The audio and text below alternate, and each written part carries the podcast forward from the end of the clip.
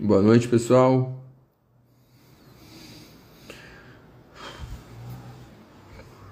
E aí, Dan? Beleza, brother?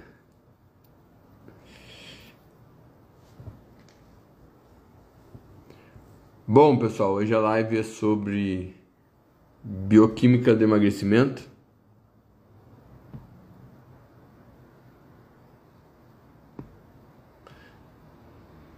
Bioquímica do emagrecimento. Um abraço para Porto Alegre.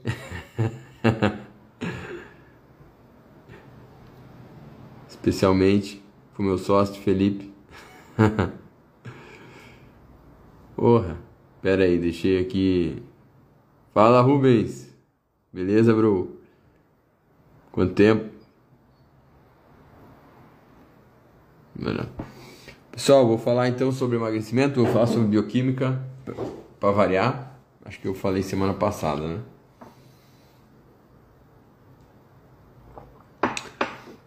Então eu vou tirar os comentários aqui. E aí eu vou começar a live. No final da live eu coloco os comentários. Não esqueçam, final da live lá, dá aquela moral. Eu vou deixar a live salva. E aí não deixem de comentar lá, beleza? Deixa eu ver se alguém fez uma pergunta aqui relacionada ao tema, que eu já começo com a pergunta já. É...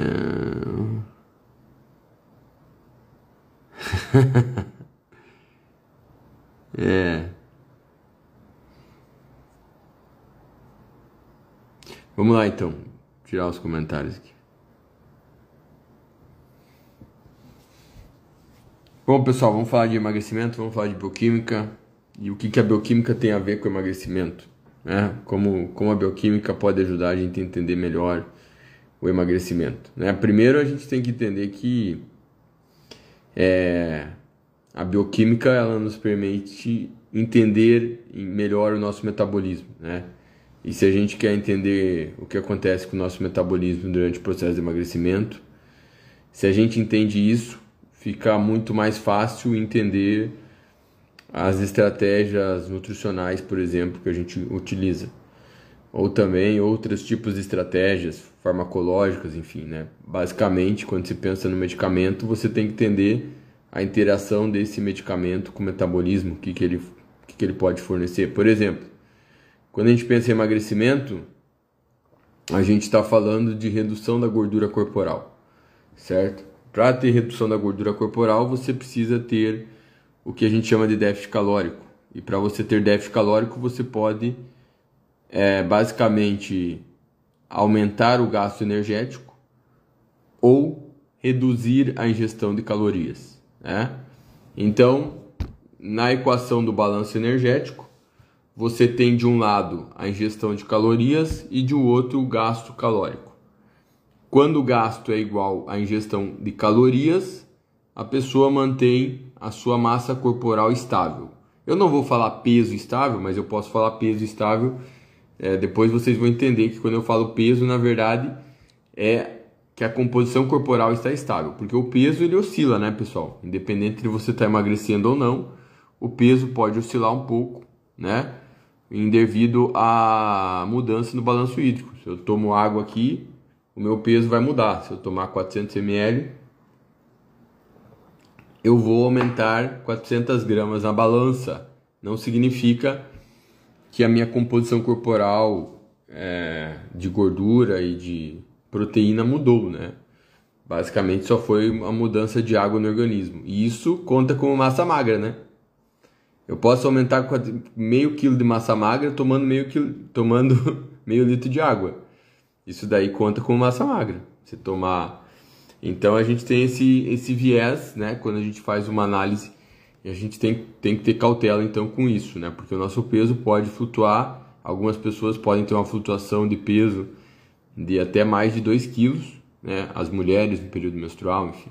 Mas a gente não vai considerar isso, vamos considerar então que a gente está falando de composição corporal e então quando uma pessoa perde peso aqui no que eu vou falar, a gente está já se referindo à perda de gordura, tá? Embora a gente sabe que a pessoa pode perder é, tecido magro e perda de tecido magro, olha só, perda de tecido magro não significa necessariamente perda de músculo, né? Assim como eu falei que eu posso aumentar minha massa magra em meio quilo tomando meio litro de água, eu também no início de uma dieta eu vou perder massa magra e essa perda de massa magra não necessariamente é massa muscular, né?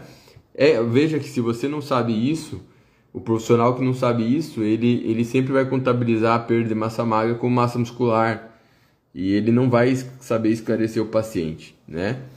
Eu já vi profissionais perdidos em relação a isso, porque o, o, é, o paciente entende que perdeu massa magra, perdeu músculo, e não é bem assim. Embora, quando a gente tem uma perda de massa magra acentuada, a gente tem um indício de perda de massa muscular, né? Mas vamos focar aqui no emagrecimento. Para a gente ter emagrecimento, a gente precisa mexer aqui no balanço energético. Então aqui desse lado ingestão calórica e aqui o gasto calórico. Se você tem uma pessoa que tem uma ingestão de 3 mil calorias e o gasto calórico dela é 3 mil, o peso corporal dela vai ficar estável ao longo do tempo, né? Mas é óbvio que durante os dias a gente não, não come exatamente a mesma quantidade que a gente gasta, né? Isso daqui vai oscilar ao longo dos dias, tá? Vai oscilar pouco, por quê? Porque o nosso corpo tem mecanismos muito eficientes para manter é, é, isso aproximadamente constante ao longo do tempo, né? Uh, a gente tem um sistema de controle é, regulado pelo nosso sistema nervoso central principalmente, mas o nosso corpo ele consegue ajustando o gasto e a ingestão ao longo do tempo de forma a permanecer constante a maior parte do tempo. Mas, claro que a gente vive num ambiente hoje que a gente chama de ambiente opsogênico, que acaba favorecendo um desbalanço, né? Ou seja, a gente vive hoje, vai, já faz aí uns. A, a epidemia da obesidade tem uns. É, começou no início dos anos 80. Então, de certa forma, a gente vive uma situação em que a população está ganhando peso. Ou seja, na média, a população está ingerindo mais calorias do que gasta. Então, embora alguns dias a, atender, a pessoa pode ter um gasto maior que a ingestão, ao longo do tempo a ingestão tende a sobressair o gasto. Quando a pessoa se alimenta de forma saudável, é mais fácil que, mesmo que ela não use balança nenhuma, ela consiga se manter mais dentro de um peso estável. E olha que interessante, a gente tem estudos que mostram que as pessoas que se alimentam mais de produtos ultraprocessados, industrializados, ricos em gordura e açúcar, e consomem menos frutas, vegetais, fibras, essas pessoas ganham mais peso ao longo do tempo, ou seja, de certa forma, a nutrição, a qualidade da alimentação influencia no balanço energético. Isso é muito interessante, né? Então, o, o que mais influencia no ganho de peso, no fim das contas, é a qualidade do que a gente come. A qualidade do que a gente come influencia na quantidade. Por quê? Porque os alimentos, de forma direta ou indireta, eles acabam tendo uma influência nos nossos mecanismos de fome e saciedade, e também nos mecanismos relacionados ao prazer, à recompensa, né? Porque a gente não come algo só porque está com fome. A gente muitas vezes vai consumir um alimento porque aquele alimento é prazeroso, mesmo que a gente esteja saciado. Então, uma pessoa que está acostumada a comer fast food, comer é, alimentos industrializados ricos em gordura e açúcar, ela tem mais dificuldade de manter o autocontrole e ela tende a consumir mais calorias ao longo do tempo.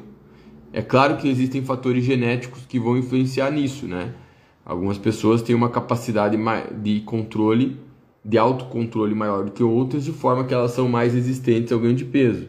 Além desses mecanismos de, de controle, de ingestão energética, de controle do apetite, que tem uma influência genética, a gente tem os mecanismos relacionados ao gasto é, de repouso, que é a taxa metabólica basal. Vamos falar taxa metabólica basal, fica mais fácil, né? E também a influência genética no nosso gasto de atividade. O que, que significa isso? Existem pessoas que têm um metabolismo mais acelerado do que outras. O metabolismo mais acelerado significa que o cara tem uma taxa metabólica basal acima da média. Se você pega um indivíduo ali, vamos pegar 10 pessoas que têm a mesma, a mesma massa corporal, a mesma distribuição, a mesma gordura, a mesma quantidade de massa muscular, essas pessoas têm a mesma composição corporal. Você esperaria que todas elas tivessem o mesmo gasto, o mesmo gasto de repouso, a mesma taxa metabólica basal, já que a taxa metabólica basal ela depende do, da massa corporal, principalmente da massa magra. Só que não, as pessoas não têm, existe, existem diferenças na taxa metabólica basal. É por isso que quando a gente faz o cálculo da taxa metabólica basal, a gente está fazendo uma estimativa. Né? A, como que você mede a taxa metabólica basal? Você precisa da calorimetria indireta para fazer isso. É um aparelho que mede a taxa metabólica basal.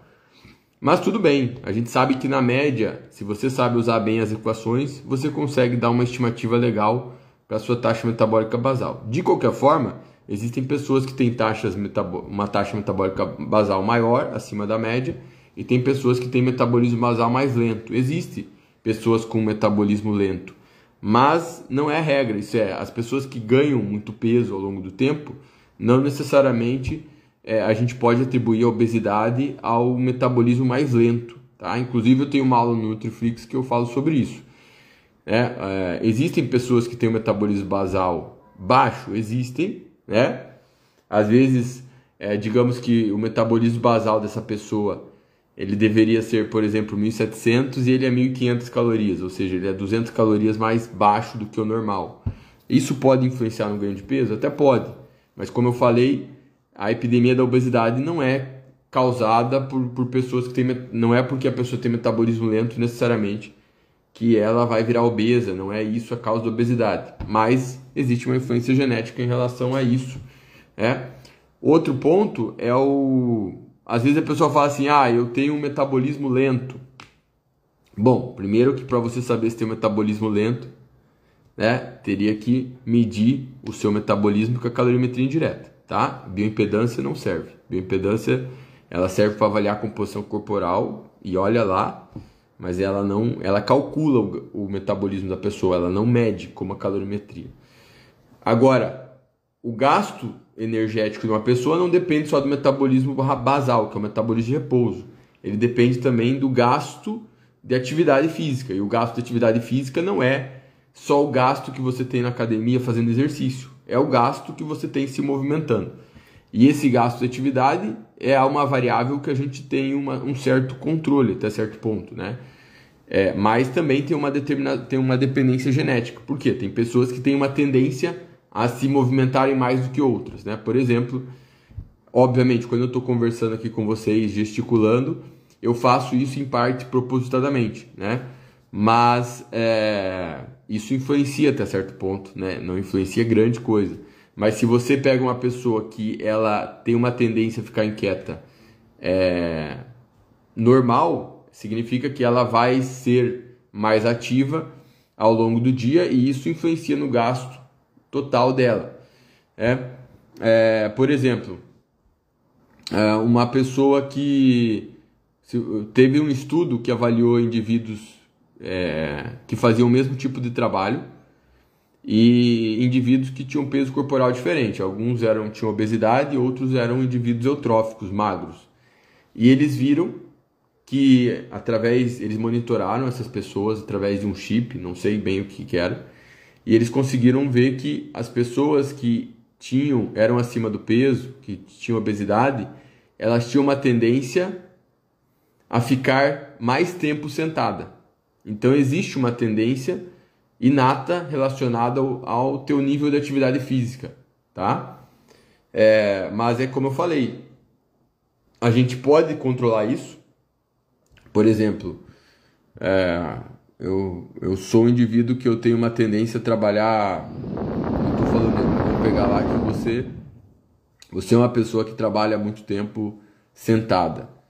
Você pode se policiar para se movimentar mais durante o dia, tá certo?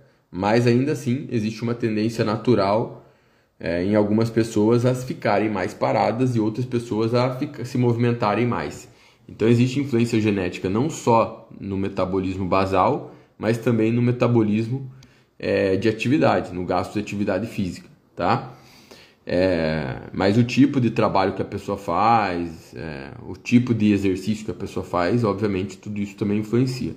Então, pessoal, algumas pessoas que são mais resistentes a ganhar peso, elas podem ser resistentes a ganhar peso porque elas têm uma tendência a ter um gasto energético mais alto. Então, inclusive, sabe aquela pessoa que é difícil de ganhar peso, difícil de, de engordar, que se fala, né? O que acontece? Essa pessoa ela aumenta a ingestão calórica e existe uma tendência do corpo dela subir o gasto, né? Quando o nutricionista prescreve uma dieta, ele acha supostamente que o paciente vai seguir a dieta, né?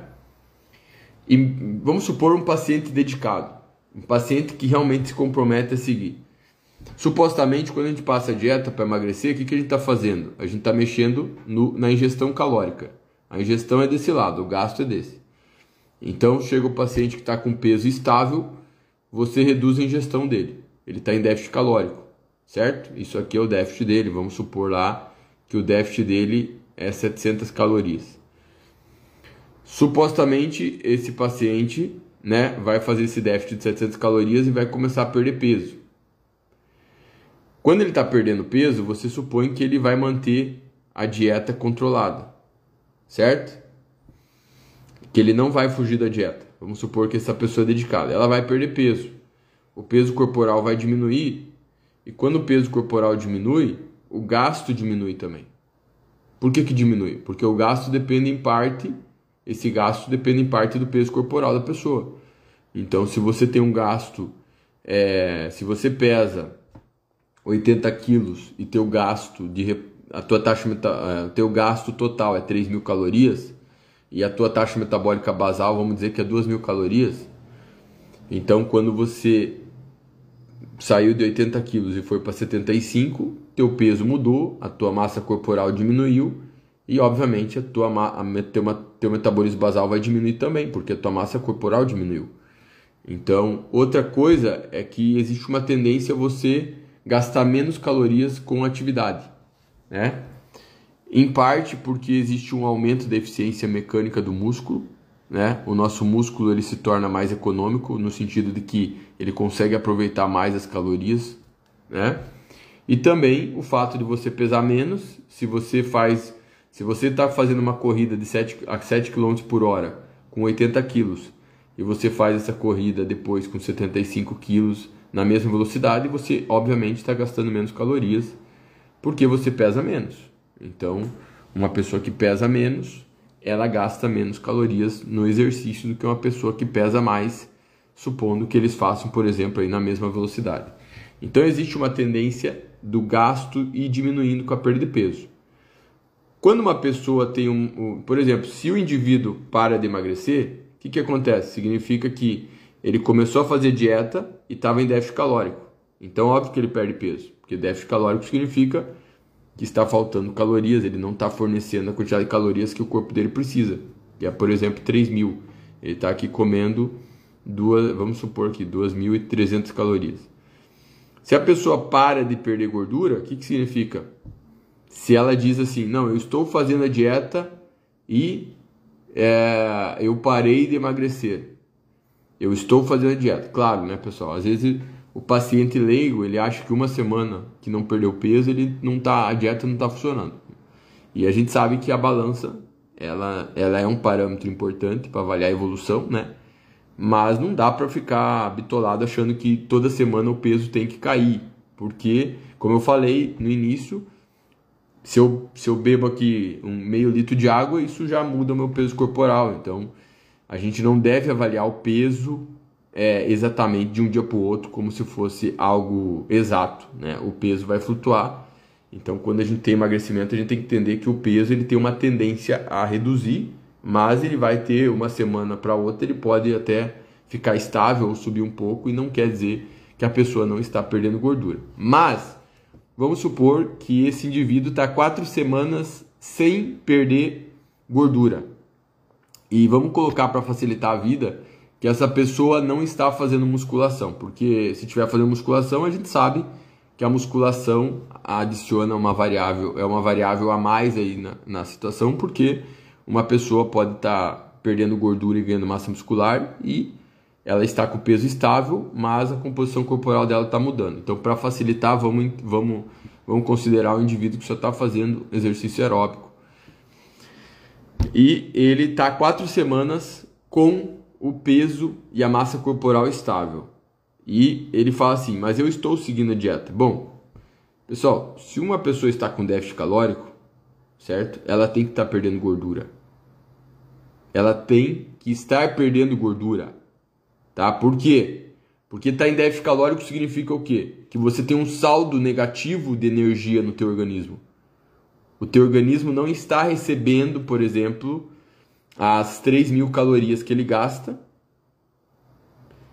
Ele está recebendo menos do que ele gasta. Então, se ele está recebendo menos, ele vai ter que tirar da reserva, que é o tecido adiposo. Né? Então, o indivíduo fala, mas eu estou fazendo a dieta. A única explicação para ele não estar perdendo gordura significaria que o gasto dele caiu, tá? Pô, Dudu, mas como que o gasto dele teria caído tanto? Porque ele emagreceu e o metabolismo diminuiu muito?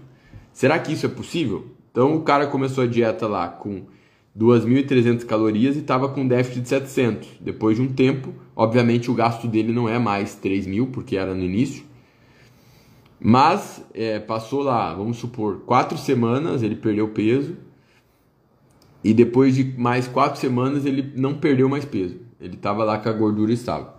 Então, obviamente, significa que se a pessoa não está emagrecendo, ela está com a ingestão igual ao gasto. E aí, pessoal, o que, que pode ter acontecido? Certo? Vamos lá, o que, que aconteceu? Você tem que qualquer profissional inteligente que entende de metabolismo, tá? Que entende de metabolismo. Não estou falando de blogueira low carb que fica delirando sobre é, déficit calórico, não sabe o que está falando. Qualquer profissional inteligente ele sabe que a condição de déficit calórico é algo que é inegociável, porque se você fala que déficit calórico não emagrece, você não você você é um burro em física. Você não entende a lei básica da física, o princípio de conservação da energia, né? Porque se o cara não está emagrecendo, a energia está vindo do além, né? Ou seja, o cara está em déficit calórico, não está emagrecendo, tá, o corpo dele está absorvendo energia do, da, da outra dimensão. Né? Só pode ser isso, né? tá certo? Mas enfim. Bom, você sabe, independente do que está acontecendo com o paciente, você não sabe se ele está mentindo sobre a dieta, ou às vezes não está mentindo, ele não sabe o que está falando, né? É, é, o paciente pode estar tá subestimando a ingestão calórica, ou o paciente realmente pode é, ter reduzido muito o gasto de atividade dele, tá? Ou reduzido o gasto de outra forma, mas isso, é, isso aqui, pessoal, é, é improvável, tá? Então, a, a ideia de que o metabolismo desacelera a ponto de a pessoa parar de emagrecer significaria o quê? Que o indivíduo ele estava seguindo a dieta e o metabolismo dele caiu. Como é que o metabolismo dele teria caído tanto assim? Pela redução do peso corporal? Não. Porque quando você reduz o peso corporal, por exemplo, 4 quilos, o teu metabolismo não vai cair 500 calorias perdendo 4 quilos, tá? Você pode fazer a conta lá, faz a conta da taxa metabólica basal com 80 quilos e com 75 quilos. Não vai dar essa diferença tão grande assim. Né? Então, ou você poderia até fazer com a calorimetria indireta, mas enfim, não daria uma diferença tão grande. Então, uma pessoa que para de perder peso em quatro semanas, não poderia, a explicação não poderia ser pela redução do metabolismo basal, não tem pé nem cabeça. A possibilidade mais plausível seria que a pessoa reduziu o gasto de atividade dela. Nesse, se fosse pensar no gasto energético, ou seja, o cara começou a fazer aeróbico, por exemplo, exercício aeróbico para emagrecer, começou a se movimentar mais, e por isso que ele estava com o gasto de 3 mil. E de repente ele começou ali, devido a, ao trabalho, ficar puxado, ele não conseguiu mais fazer exercício e tal. E aí o gasto dele diminuiu bastante e ele parou de perder peso. Isso também é pouco provável, tá? Isso também é pouco plausível porque seria uma redução muito grande em pouco tempo. Então, por mais que o cara começou a fazer exercício aeróbico, fez quatro semanas e parou de fazer exercício, é, não, não, isso não, é, não, não reduziria tanto o, gasto, o, o gasto calórico dele a ponto de, por exemplo, estar tá começando com 3 mil calorias e de repente ali em 4 semanas o gasto dele está ali perto de, de 2.300 que é a ingestão calórica, que seria quando ele parou de, de perder gordura. Então essa explicação da queda de metabolismo, ela pode acontecer, mas ela não aconteceria tão rápido, tá? O metabolismo, o nosso metabolismo, ele reduz cerca de 25 calorias para cada quilo de peso que a gente perde. Isso é uma aproximação média. Então, se esse indivíduo perdeu, por exemplo, é... vamos pegar ali, se ele, se ele perdeu 5 quilos, né? 5 quilos, o, a redução no gasto dele seria mais ou menos de 125 calorias, certo? Acho que é isso, né? Então, é, se você estava com uma, um déficit de, de 700 e você perdeu 5 quilos, teu metabolismo reduziu 125, teu déficit deveria ainda ser lá perto de 600 calorias, 500 e pouco. Ou seja, não, não teria como explicar o platô num prazo tão curto. Então, qual, qual seria a outra, qual seria a possibilidade mais plausível quando uma pessoa para de perder peso? Quando o indivíduo, então, a gente viu que o cara começou a dieta com déficit de 700 calorias, o gasto de 3 mil, e depois de quatro semanas ele estagnou, certo? A possibilidade, o mais provável, diversos estudos mostram isso, é que a pessoa, na verdade, começou, ela fez redução na ingestão calórica, e depois ela não conseguiu seguir adesão à dieta e ela voltou a comer mais ou menos o que ela estava comendo no início. Ou seja, esse indivíduo não conseguiu ter adesão à dieta. Isso é, essa é a principal explicação porque uma pessoa chega num platô tão rápido, tá? É, a pessoa pode chegar num platô pela redução do gasto? É bem mais complicado, é bem mais difícil, bem mais improvável.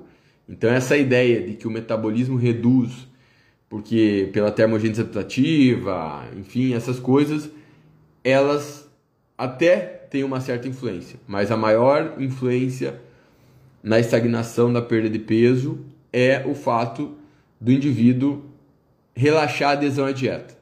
E por que que a gente acaba relaxando a adesão à dieta?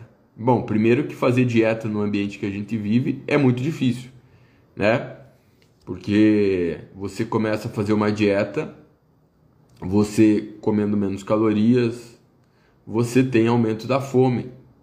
E esse aumento da fome é explicado porque a gente tem alteração em vários hormônios que controlam nosso apetite. A própria insulina, pessoal, é um hormônio anorexígeno. A insulina ela tem uma, uma sinalização de saciedade no nosso cérebro, no nosso hipotálamo, e quando você reduz a ingestão calórica, você acaba reduzindo a insulina. Né? Além disso, a gente tem aumento da grelina, que é um hormônio da fome, que é produzida no estômago. E a gente tem alteração em outros hormônios também do apetite, hormônios, os hormônios anorexígenos diminuem e o hormônio da fome, que é a grelina, aumenta. Então a gente tem aumento da fome e também quando a gente, a gente faz dieta tendo fome num ambiente obsogênico, que é o, ambiente que a gente vive, que, enfim, a gente tem propaganda de iFood o tempo todo, enfim. Tudo isso colabora para que a adesão à dieta seja difícil de se manter, principalmente no longo prazo. Né? Claro, a gente sabe que é, quatro semanas não é algo tão difícil de fazer uma dieta em quatro semanas, mas a gente sabe que manter uma dieta restrita em calorias por vários meses é algo desafiador. Tanto é que o maior desafio do emagrecimento não é a perda de peso em si, mas é, é a manutenção da perda de peso. Porque depois que você perde muito peso, quanto mais peso você perde, maior é essa sinalização de aumento da fome, né? Porque a, a leptina, que é um hormônio que é produzido no nosso tecido adiposo, a leptina tem uma sinalização de saciedade no nosso cérebro. E quando o tecido adiposo diminui, porque você perdeu gordura, as tuas células de gordura vão diminuir. Essas células de gordura vão produzir menos leptina, e isso significa que a gente tem menos saciedade quando a gente está perdendo peso. É, além disso, a gente está comendo menos, a grelina também vai aumentar mais, porque você comendo menos, o teu estômago fica mais vazio, ele produz mais grelina. Então a gente tem uma sinalização de aumento do apetite que tá, é, que aumenta proporcionalmente a perda de peso, né? E aí você entende porque quanto mais obesa uma pessoa é, mais difícil é ela voltar a ter um peso, um peso corporal normal, um peso eutrófico. Não é por acaso que o tratamento de, de indivíduos com muita obesidade é, essa pessoa só consegue, normalmente, só consegue voltar a perder muito peso com cirurgia bariátrica. E muitas vezes esse indivíduo não volta a ser uma pessoa eutrófica, não volta a ter um peso normal. E o tratamento da obesidade hoje nem é pensando em fazer uma pessoa voltar a ser eutrófica, voltar a ser magra. A prioridade hoje no tratamento da obesidade é você melhorar a saúde do indivíduo com obesidade, melhorar a qualidade de vida dele, diminuir o risco de, de comorbidades, diminuir o risco de doenças crônicas. Então a gente sabe que muitos desses indivíduos que têm é, muita gordura corporal, eles têm várias outras doenças associadas, como hipertensão, diabetes tipo 2, é, síndrome metabólica, enfim. Então, quando essa pessoa perde peso, você consegue melhorar todos esses parâmetros. Você consegue melhorar isso, inclusive se a pessoa perder muito peso, ela pode ter a remissão do diabetes. Não tem cura do diabetes, mas ela pode ter a, a doença pode ficar controlada, assim como a pressão arterial, quando a pessoa perde muito peso. Mas o tratamento da obesidade hoje, o foco não é, é voltar, fazer a pessoa voltar a ser magra, porque é, é quase uma utopia isso, isso acontecer, né? Em parte justamente porque os mecanismos que o nosso corpo tem para evitar a perda de peso e os mecanismos que favorecem o reganho de peso são mecanismos muito fortes, são mecanismos muito resistentes. Então, os medicamentos para tratar a obesidade, mesmo com mesmo com mudanças no estilo de vida, né, com basicamente é, porque se uma pessoa usar o medicamento sem mudança no estilo de vida, normalmente a mudança no peso corporal tende a ser muito pequena. É, se a pessoa se a gente pega na média o resultado dos estudos, mostram que os indivíduos que, que usam medicamentos, fazem dieta e treino, com, normalmente a pessoa tem uma perda média de peso de 5 a 10% do peso corporal dela. Então, algumas pessoas podem ter perdas maciças de peso, podem perder 20, 30 quilos, mas não é isso o normal, não é esse o, o padrão. Então, quando a gente vai discutir dietas para perda de peso, se qual dieta é melhor, se é dieta low carb, se é jejum intermitente, se é dieta com mais carboidrato, a gente sempre tem que pensar primeiro que se existisse um tipo de dieta que fosse mais eficiente para o emagrecimento, com certeza você saberia qual é, porque os estudos deixariam isso muito claro. Então o que, que a gente vê? A gente vê, na verdade, que as pessoas podem perder peso com uma grande variedade de, de, de tipos de dieta, né? Não é errado fazer jejum intermitente, não, não é errado fazer low carb, na verdade a gente tem vários tipos de dieta que podem funcionar bem para o emagrecimento. Mas o grande desafio do emagrecimento não é perder peso, porque para perder peso o cara pode fazer uma dieta bosta, né? O cara pode fazer uma dieta que ele só toma shake, por exemplo, shake da Herbalife, e pode perder bastante peso assim. Mas a tendência né, de, de pessoas que, faz, que fazem algum tipo de, de dieta mirabolante sem acompanhamento profissional é o reganho de peso. Né? Tem estudos que mostram que quando o indivíduo tem acompanhamento profissional, ele tem mais chance de manter mais perda de peso do que uma pessoa que não teve acompanhamento profissional. É. É, por que, que você, você pega uma dieta lá qualquer? Vamos pegar o jejum intermitente. O jejum intermitente é uma estratégia é, que basicamente se baseia num período de restrição de várias horas, né? Ou tem várias formas de fazer jejum. A pessoa pode é, fazer o jejum de dias alternados, um dia em jejum, um dia comendo normal. Enfim, basicamente você faz uma janela de tempo. Um dos, dos mais conhecidos tipos de jejum é o que a gente chama de alimentação com restrição de tempo. Por exemplo, a pessoa ficar 16 horas em jejum e come por 8 horas. Bom, pessoal, a, a, a blogueira, a galera low carb normalmente defende que o jejum vai ser uma estratégia eficiente para emagrecimento, porque quando você está em jejum, você mantém a insulina mais baixa e isso faz o teu corpo queimar mais gordura, tá? Bioquimicamente, isso daí tá certo. Você vai queimar mais gordura se você não está comendo nada por várias horas. Tá? Por quê? Porque se você não está comendo nada, você não está estimulando a insulina, tá? E aí o cara fala assim: "Ah, mas se eu tomar uma Coca Zero adoçante, vai estimular a insulina". Cara, não muda nada isso aí, não muda nada. Então não importa se se tomar um café com adoçante ali, não importa, não, né? Esse, essa influência da insulina não vai ser suficiente para fazer nada demais. Então, vamos supor que você faz o jejum de 16 horas, está tomando só água, que seja. Então, óbvio que nesse período que você está em jejum, o teu corpo está queimando gordura. Maravilha, é isso que você gostaria. Mas por que que isso não garante emagrecimento? Emagrecimento é perda de gordura. Né? Significa que ao final do dia, ou ao final de uma semana, ou ao final de um mês, o teu adipócito teve uma redução na quantidade de gordura que estava dentro dele, tá? Então a célula de gordura ela aumenta de tamanho porque acumula gordura e ela diminui de tamanho porque diminui a gordura dentro dela, certo? Só que assim, pessoal, bioquimicamente a gordura sai do adipócito, ela também entra no adipócito, né? Quando você faz uma refeição com gordura, a gordura que você comeu, ela vai ser é, digerida ali no intestino, né?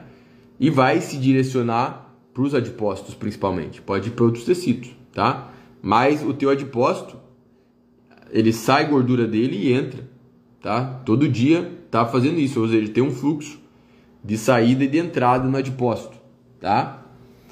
Então entenda o seguinte, a, essa gordura que entra no adipócito, ela pode vir é, do, da alimentação que você comeu, você comeu, seja comendo abacate, seja comendo carne, enfim.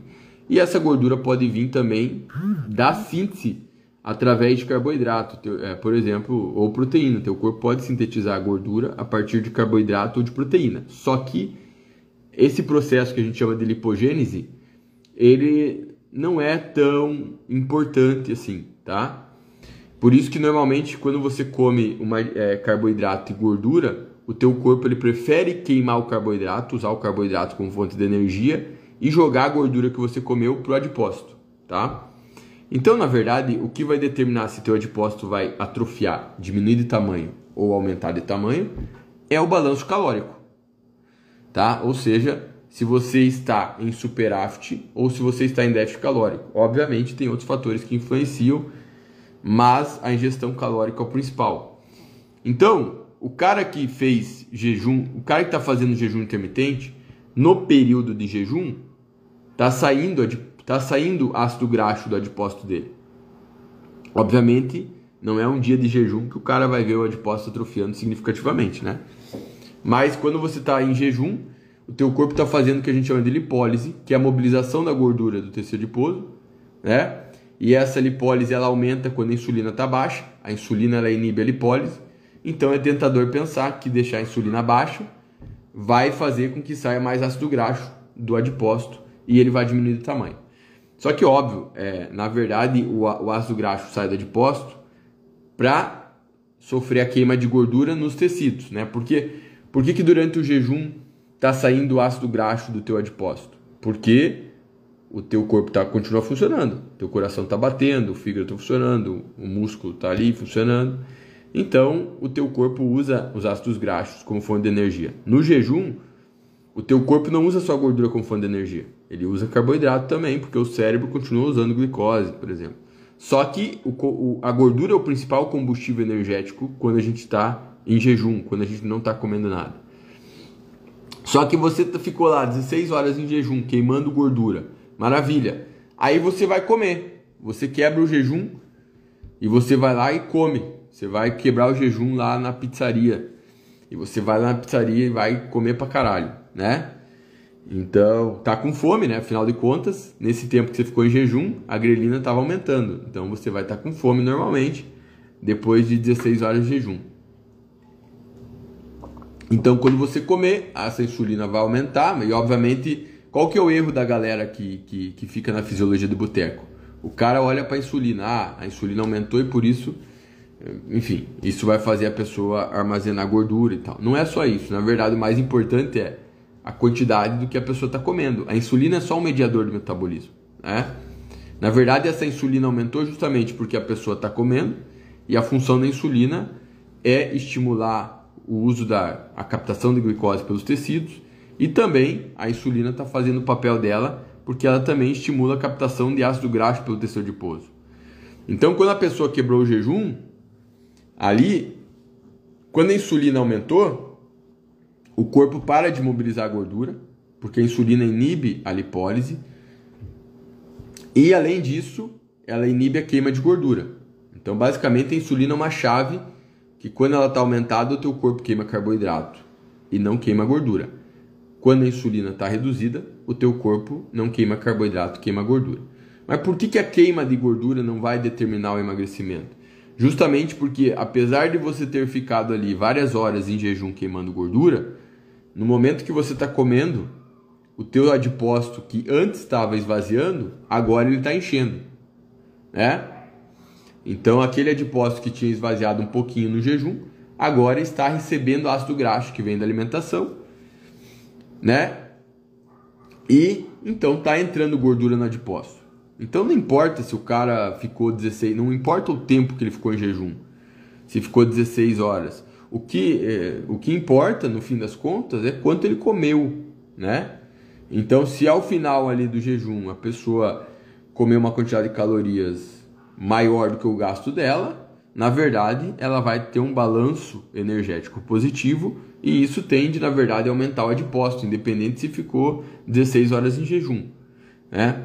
É claro que uma pessoa que faz um jejum intermitente, por exemplo, de, sei lá, 22 horas, o cara vai fazer uma refeição só no dia.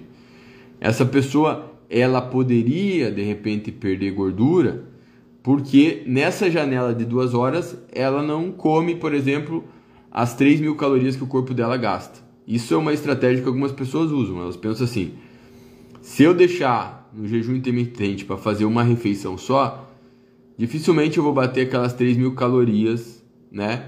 Que eu preciso, consequentemente eu vou acabar consumindo menos, em vez de comer 3 mil, eu vou comer 2 mil, e aí eu vou ficar em déficit e vou emagrecer. Não tem como fugir do lance do déficit calórico. Aí você pode ficar tentado a fazer isso, né? Eu vou fazer uma refeição no dia. Só que o que acontece, pessoal? É, é difícil fazer isso, na verdade. A adesão a esse tipo de estratégia é difícil, né? Ficar lá 22 horas, 24 horas sem comer. Então, a única forma de promover emagrecimento com jejum intermitente é você fazendo déficit calórico. Não é o tempo do jejum que vai determinar o emagrecimento. No tempo do jejum ali, que você estava é, não comendo nada, o teu corpo estava queimando mais gordura. Mas no período que você quebrou o jejum e você está comendo muitas calorias, o teu adipócito vai estar tá enchendo. Então, embora nos períodos ali e aqui, é, no período do jejum que o teu adipócito está diminuindo porque a gordura está saindo, no período que você quebra o jejum, o adipócito está enchendo. O que vai determinar se esse adipócito vai diminuir ao longo do tempo? Ou se ele vai aumentar é o balanço energético. É o, então é o déficit calórico que determina o emagrecimento. Porque a gordura que está armazenada no adipócito, o nosso corpo ele usa ela como uma reserva, exatamente. Né? O nosso corpo ele não gosta de usar proteína como fonte de energia. Tanto, tanto é que quando você tem um, um déficit calórico, mesmo um déficit calórico agressivo, vamos supor que você faz, vamos supor que em vez de ficar, sei lá, 16 horas em jejum, você vai copiar o protocolo da Maíra Card e vai ficar 5 dias em jejum. Por que, que você vai fazer isso? Porque você é um idiota, você viu lá, achou legal e vai copiar. certo? Zoeira à parte, né? Vamos supor que você vai copiar, então você fica cinco dias em jejum, é óbvio que você vai perder gordura, porque você não está comendo nada, né? Então, se teu, se teu gasto calórico normal é, é 3 mil calorias e você ficou cinco dias em jejum, você está num déficit calórico de 5 vezes 3, 15 mil calorias.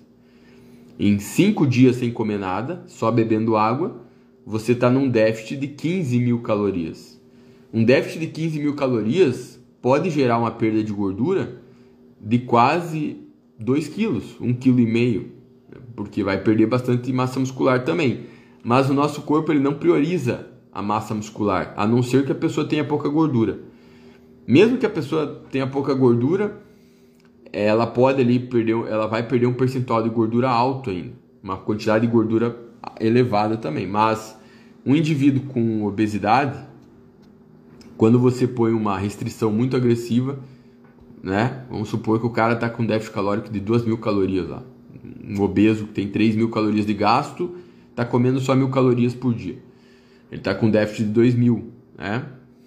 Um déficit de, de 2 mil calorias em, em uma semana seria você ter um déficit semanal de 14 mil calorias, tá? É, mas enfim, quando a pessoa faz algo assim, um déficit calórico agressivo ou fica sem comer por vários dias, ainda assim é, o corpo, a principal fonte de energia que o corpo vai utilizar vai ser a gordura, porque biologicamente, né, é, é isso que preserva a vida, né? O corpo não vai dar prioridade a usar massa muscular, mas é óbvio que vai perder bastante músculo também, porque se você tem uma perda de 70% de gordura num, num déficit calórico agressivo e 30% de, de massa magra, 30% dessa massa magra, uma boa parte vai ser massa muscular. Se a pessoa uh, não tem, se a pessoa não é obesa, essa proporção pode ser maior, pode chegar a 50% de perda de massa magra. E claro que uma pessoa que não é obesa e, e, e não é musculosa, né, se ela perde bastante, 50% né, do peso perdido ali então vamos supor que o cara perdeu 5 quilos, né? 2,5 kg foi gordura e 2,5 kg foi massa magra. Obviamente isso é uma perda bem expressiva e não é interessante. Tá? Mas de qualquer forma, o nosso corpo ele dá prioridade a usar a gordura como fonte energética. Mas se você faz, por exemplo, um jejum de 5 dias, a questão é, isso é sustentável? Não é sustentável. Você sabe quando você comer ali, existe a chance de você fazer uma supercompensação de calorias nos dias seguintes, né? Então esse tipo de estratégia muito agressiva, ela, é, bom, além de não ser saudável, né? É, ela não é, ela não costuma ser sustentável, né? Só que uma coisa que a gente tem que entender é, quando você é uma pessoa com obesidade, é, muitas pessoas acham que a perda de peso tem que ser lenta, né? Não tem base científica isso, tá, pessoal? Falar que a perda de peso da pessoa tem que ser lenta porque isso é mais saudável, porque senão o metabolismo reduz demais. Veja bem, o metabolismo ele vai reduzir no ritmo da perda de peso. Se você perde muito peso, o teu metabolismo vai reduzir proporcionalmente. Mas quem quer perder, quem precisa perder muito peso, precisa perder muito peso. Então, não importa se o metabolismo vai reduzir bastante. A pessoa precisa perder peso, precisa perder peso. Vamos pegar lá um indivíduo que tem 150 quilos, ele precisa perder muito peso.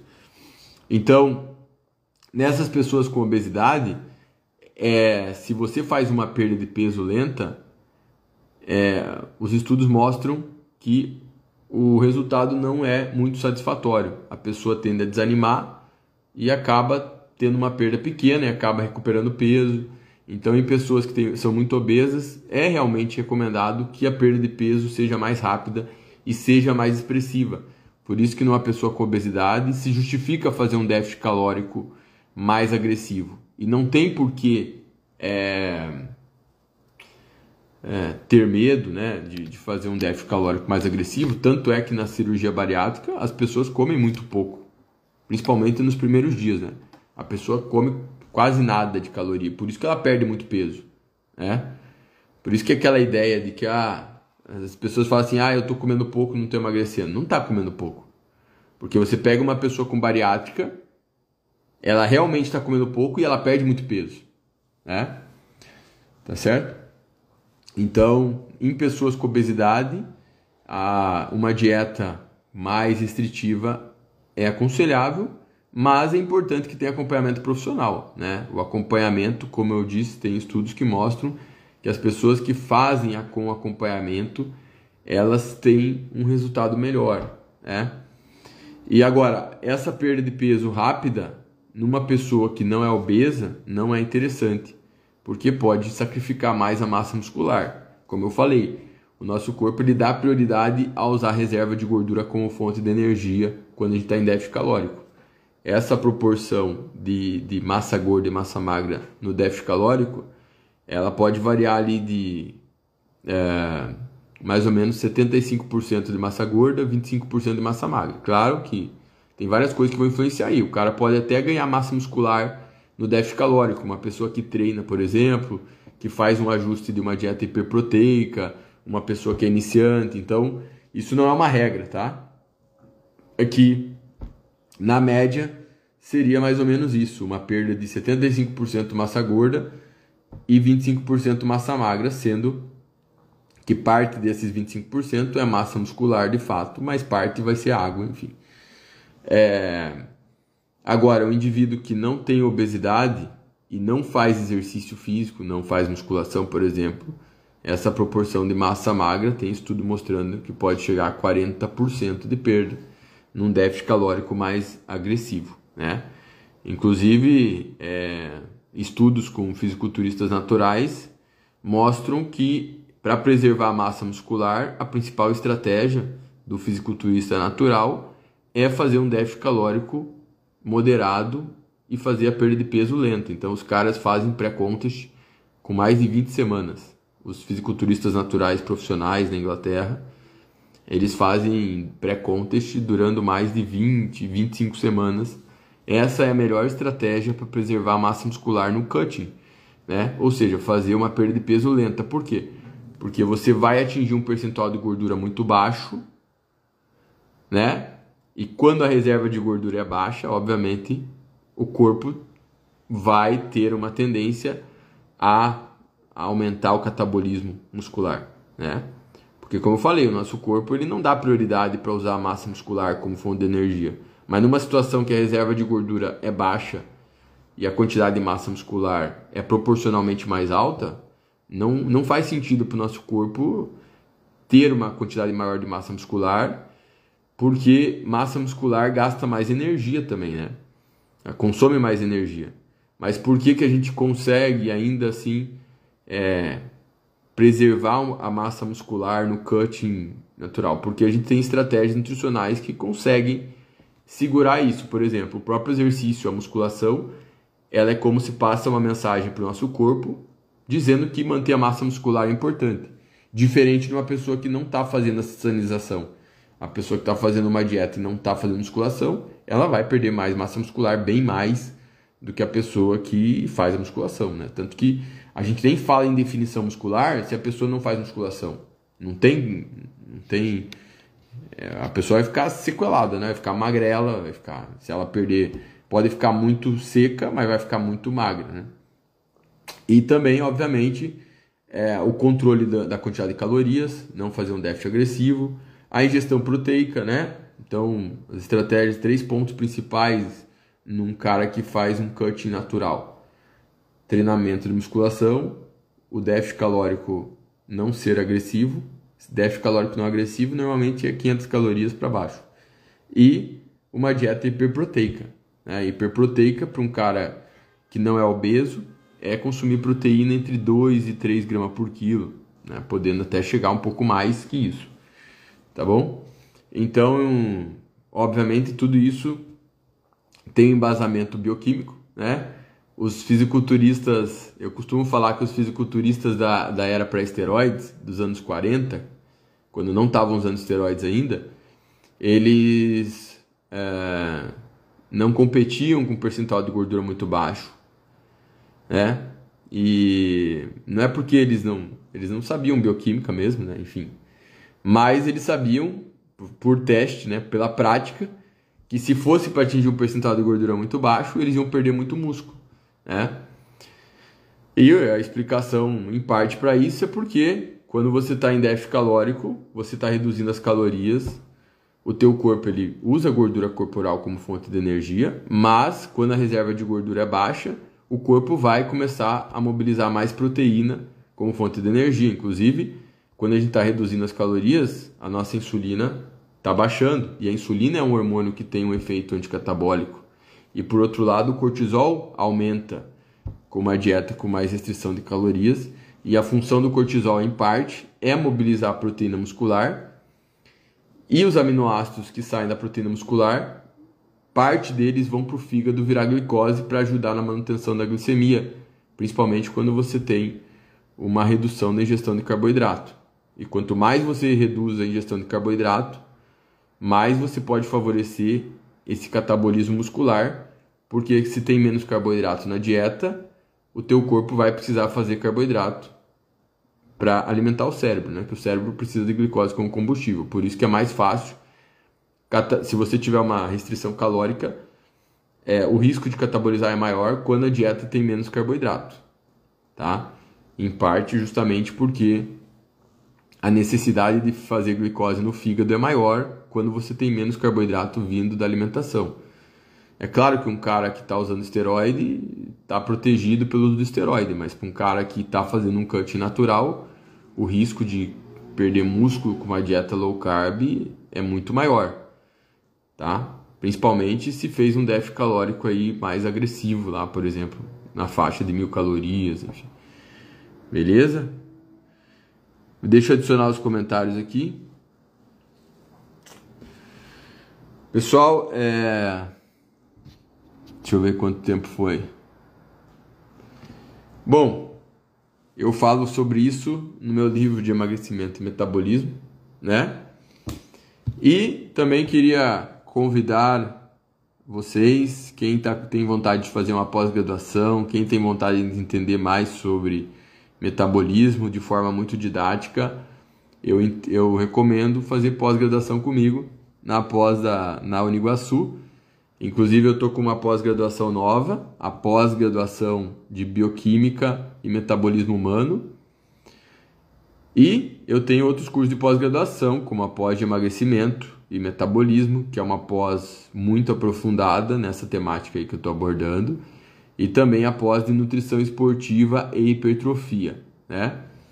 Mas essa pós nova aí que eu abri, pessoal, é bem foda. É uma pós. É a melhor pós de bioquímica, eu acho que não tem nada igual, tá? É... Então, quem quiser fazer pós em bioquímica comigo, quem quiser se aprofundar em bioquímica, bioquímica aplicada à prática, à prática clínica, vem fazer pós no Iguaçu, tá? Essa nova pós aí tá sensacional. A gente tem disciplinas de bioquímica aplicada à nutrição esportiva, que vai ser a disciplina que eu vou abrir após, tá? Bioquímica aplicada à nutrição esportiva. A gente vai ter bioquímica do exercício, bioquímica aplicada à nutrição clínica, vai ter bioquímica aplicada a exames laboratoriais, é... a gente vai ter bioquímica aplicada à nutrição, a gente vai ter bioquímica aplicada à obesidade, enfim, bioquímica, farmacologia também, duas disciplinas de farmacologia, farmacologia dos hormônios, farmacologia da obesidade. Então essa pós está bem foda porque é uma pós que mostra como a bioquímica está intimamente ligada à nossa prática clínica, né? Qualquer profissional, que é o profissional que entende bioquímica sabe o quanto ela ajuda no trabalho profissional, ajuda demais, tá bom? E é, é isso que eu tento mostrar no dia a dia aqui e com certeza nessa pós eu vou eu mostro com ainda mais profundidade. Os professores lá foi eu que escolhi. As disciplinas fui eu que montei né? Essas disciplinas após. Então é bem diferenciado. Mas tem outras opções de pós tá pessoal? Tem outras opções lá a pós de emagrecimento. É a primeira pós que eu montei é bem foda também é, é a melhor pós de emagrecimento, é bem aprofundado nesse assunto. Eu sempre falo, quem está em dúvida, faz a pós de emagrecimento, porque o principal público é, hoje em dia é a pessoa que está buscando emagrecimento. E a pós de emagrecimento não fala só de tratamento da obesidade, a gente fala da estética também, tá? E a pós é online, tem a pós é online e tem presencial em alguns lugares, tá? São Paulo, Rio de Janeiro, a gente tem turma presencial. Olha o cara fazendo pergunta, pergunta de trembolona aqui na live, não tem nada a ver. É uma brincadeira mesmo. É sem noção mesmo. tá certo? A pós de bioquímica é bioquímica e metabolismo humano. Tá? Qualquer dúvida me manda inbox, que se para responder isso, eu, se for para responder sobre isso eu respondo, tá? Se for para perguntar da trembolona lá, eu não não vou responder no inbox. Essa pós, pessoal, de bioquímica, ela é bem ela é bem genérica, assim, serve para qualquer área, tá? É, as disciplinas são bem variadas, né? Mas é para quem quer, quer para quem quer entender a aplicabilidade da bioquímica de forma geral, tá? É, então então tem certeza que é, só que assim é para quem gosta de estudar, né? Não, não adianta chegar lá na, na pós de bioquímica lá se você não é uma pós, de, de todas as pós que tem no Aniguaçu, é a pós não é mais desafiadora, por mais que os professores tenham uma didática excelente, se o cara for meio fraco, daí fica difícil, né? Tá bom? Beleza? E é, pessoal, a pós começa em setembro, tá? A, as outras turmas também das outras pós também começam em agosto e setembro. Então, então quem, quem tiver interesse, olha lá no meu stories que eu coloquei lá para chamar a Thaís. Então quem, quem quiser fazer pós comigo, chama a Thaís, eu coloquei, eu sempre coloco nos stories lá, tá? Mas qualquer dúvida também pode me mandar no inbox, tá bom? E ó, quem quiser se aprofundar nisso sem fazer pós, também tem o meu livro Emagrecimento e Metabolismo e o meu e-book lá, Bioquímica Básica, também tá bem legal, mas o livro tá mais relacionado ao que eu falei aqui. Tem muita coisa que eu falei aqui que tá no livro, tá bom? Não, para profissional de educação física pode fazer também, cara, tá? A pós de bioquímica, todas as pós qualquer um pode fazer, só que assim, se você é da educação física, você vai fazer a pós nutrição esportiva, tu não vai poder prescrever dieta, só porque fez a pós, tá? Só pode prescrever dieta quem tem graduação em nutrição. Mas se você é curioso e quer fazer a pós nutrição esportiva, pode fazer. Mas para educação física, é, normalmente eu recomendo fazer outras pós. A de emagrecimento, a fisiologia do exercício, a de bodybuilding coach. É, essa de bioquímica também é uma ótima pós para quem quer. A gente fala lá de exercício também, obviamente não não tanto como numa pós normal de educação física, tá? Tá bom? É...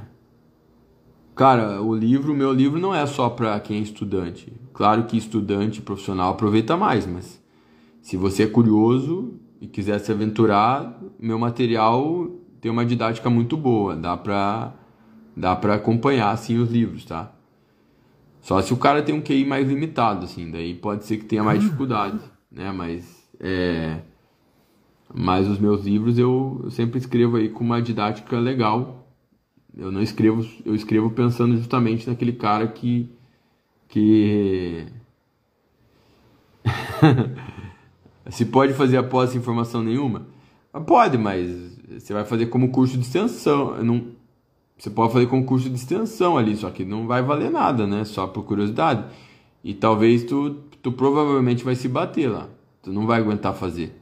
Se você não tem se você não tem uma formação na área de saúde e for fazer a pós, tu vai ficar perdida lá. Então não é não é tão não é fácil assim não, tá? Não vai achar que a pós é igual a minha live aqui que, eu, que é. a pós é mais aprofundada, né? Então, sei que às vezes tá? Para quem é estudante, pessoal, o que que eu falo, ó? O estudante, ele pode fazer a pós como curso de extensão e depois que ele se formar, a pós pode valer como pós, tá? Só que eu falo assim: se você é estudante, você vai bem na faculdade, você já leu meus livros, meus e-books e achou tranquilo, aí faz a pós.